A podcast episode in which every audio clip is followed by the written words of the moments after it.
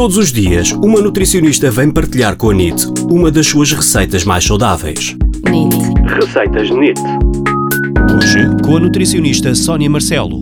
Falafel. Falafel são uns bolinhos de grão e, portanto, para esta receita vai precisar 200 gramas de grão de bico, uma cebola pequena, um dente de alho, um ramo de salsa, um ramo de coentros, uma colher de sopa de sementes de sésamo, meia colher de chá de cominhos em pó, sal e pimenta QB e azeite para untar.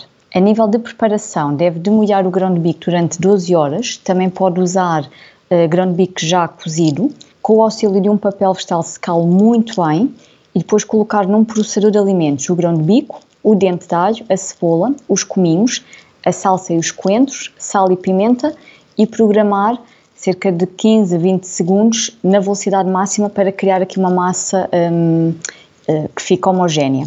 Depois, envolver este preparado com uma espátula, acrescentar as sementes de sésamo, envolver novamente até as sementes ficarem trituradas e de seguida fazer pequenas bolas, colocar estas bolas num tabuleiro untado com um pouco de azeite para elas não pegarem e levar ao frigorífico por uma hora. Seguidamente, colocar este tabuleiro no forno, que já foi pré-aquecido a 180 graus, e confeccionar durante cerca de 30 a 40 minutos. Boas receitas!